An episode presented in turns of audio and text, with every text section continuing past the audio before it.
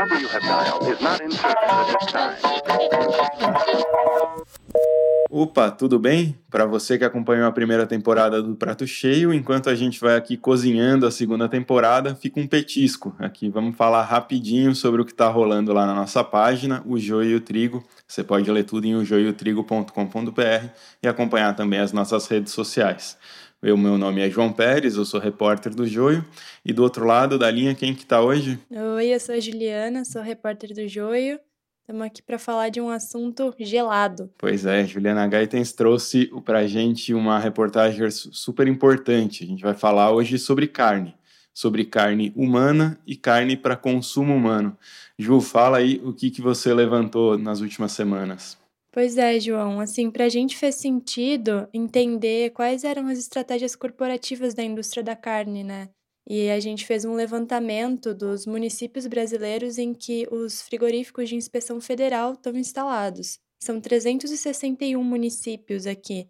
É, e existem 446 frigoríficos, então tem municípios que têm mais frigoríficos do que, do que um só, né? É comum que tenham dois ou três frigoríficos no mesmo município, o que piora um pouco a situação daquela cidade, né? Então a gente fez um levantamento pelo CIF, né, que é um material que o Ministério da Agricultura, Pecuária e Abastecimento disponibiliza, qualquer um pode acessar, e juntamos isso com os casos recorrentes de, de Covid-19, o IBGE cidades, tanto as secretarias de saúde é, municipais, né, elas dão esse resultado, com o, a média e, na verdade, o censo, né, o último censo do IBGE, que, enfim, é, dá a quantidade de habitantes por município.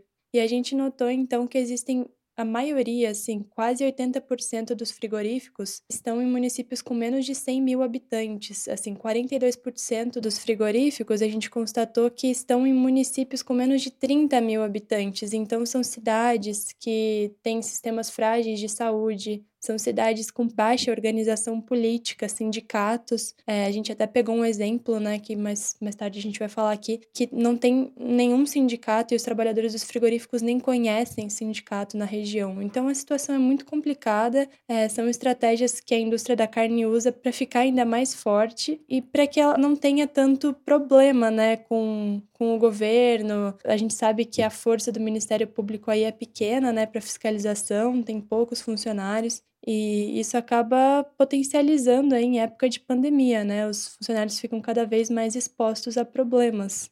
Pois é, é importante lembrar o seguinte: a gente decidiu ir atrás dessa questão dos frigoríficos porque, primeiro, já estava ficando grave aqui no Brasil, estava ficando claro como esse poderia ser um foco, mas também, em segundo lugar, porque nos Estados Unidos esse se tornou o principal espaço de infecção né, o principal espaço de, de transmissão da Covid-19 é, se tornaram foram, foram os frigoríficos e que envolvem uma mão de obra de latinos e negros. Então, também não é um acaso que latinos e negros sejam os grupos sociais mais afetados pela Covid-19 nos Estados Unidos. E aqui no Brasil, Ju, você acabou encontrando uma diferença grande entre as regiões do país naquilo que diz respeito à fiscalização e às ações do poder público para evitar um contágio maior de trabalhadores, né? Sim, exatamente. É, a gente fez uma amostra nesse levantamento, né?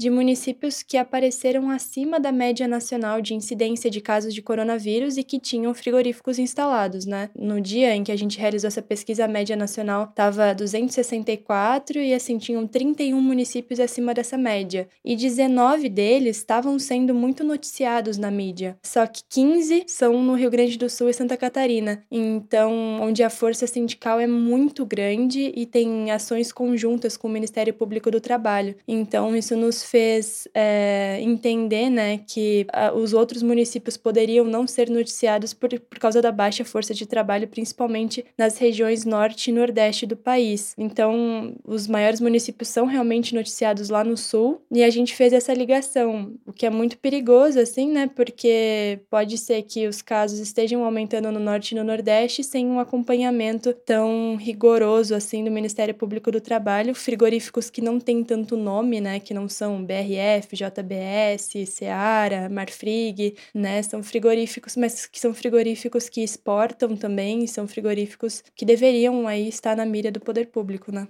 Ô Ju, você conta sobre o caso de um frigorífico que nega ter qualquer trabalhador infectado e o que os trabalhadores te contaram é bem diferente, né? Que muita gente lá está com sintoma e não está sendo afastada. Sim, sim, é. Eu conversei com, com trabalhadores, inclusive infectados, né?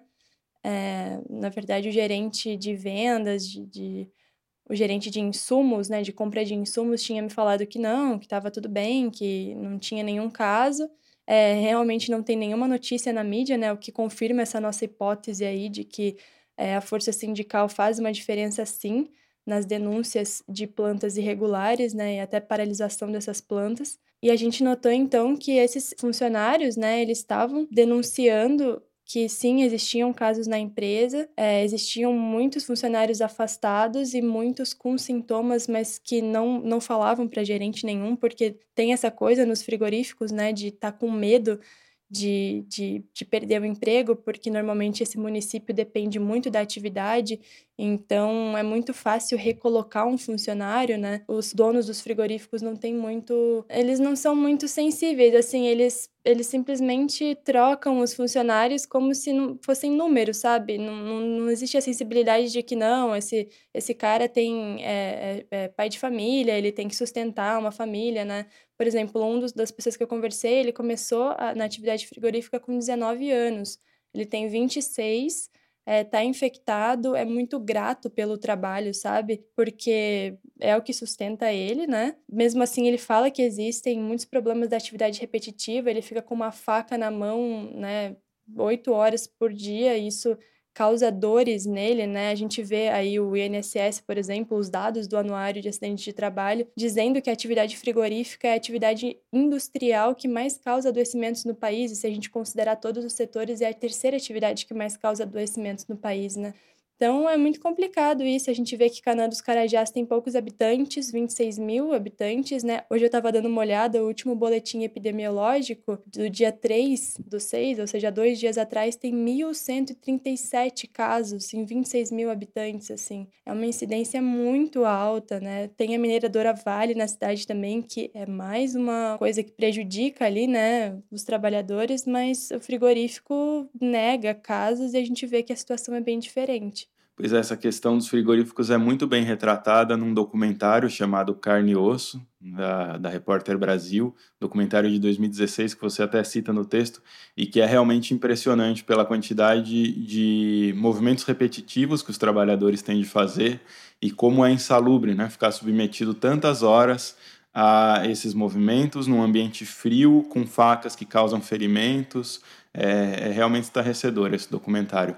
E tudo isso para sustentar uma operação altamente simbólica, se a gente for pensar, né? Porque a carne não é um, um alimento imprescindível, vamos dizer assim, ela, ela é importante economicamente para o país e para algumas indústrias, mas é, em tempos de coronavírus é de se perguntar se elas seriam imprescindíveis. Nos Estados Unidos se chegou a determinar o fechamento dos frigoríficos em vários lugares e por determinação do presidente Donald Trump eles ficaram abertos, mesmo se sabendo que eram o principal foco de contágio, mesmo sabendo que aquilo aumentaria muito a tragédia vivida pela Covid-19. Exatamente, é o Brasil aí é o maior exportador de carne e de frango, né? Perde para os Estados Unidos na exportação de suínos, carne suína, na verdade. Tudo isso causa risco biológico para o trabalhador, ergonômico, como você falou, né? Transtorno mental, né? Que normalmente não é tão falado assim, mas no documentário Carne e Osso eles retratam bem. E, e assim, esses frigoríficos, eles podem sim causar pandemias também, né? É, tudo bem que a gente tem vigilância sanitária que regula o boi desde que ele nasce, tomando é, vacinas, enfim e controlando doenças, né? Mas nada é linear nesse mercado, é tudo muito instável, né? Então, os riscos biológicos ali que os trabalhadores estão submetidos de sangue, de vísceras, né, de urina, podem sim levar a riscos biológicos muito altos, né? Que numa pandemia, com certeza, isso acaba potencializando aí. Bom, muito bem. Ju, valeu pelo papo e a gente volta a qualquer momento aqui no Prato Cheio, aqui no canal do Prato Cheio, com mais um petisco, enquanto não estreia a segunda temporada. Né? A segunda temporada vem mês que vem, em julho, E se você puder dar aquela força, nossa, a gente precisa de mais 13, 14 mil reais para colocar no ar essa segunda temporada. Pode ir lá no Catarse do Prato Cheio, que é catarse.me, M de Maria, E de Escola, barra Prato Cheio e deixar sua contribuição. É isso aí, valeu, João. Até mais, pessoal. Valeu, até.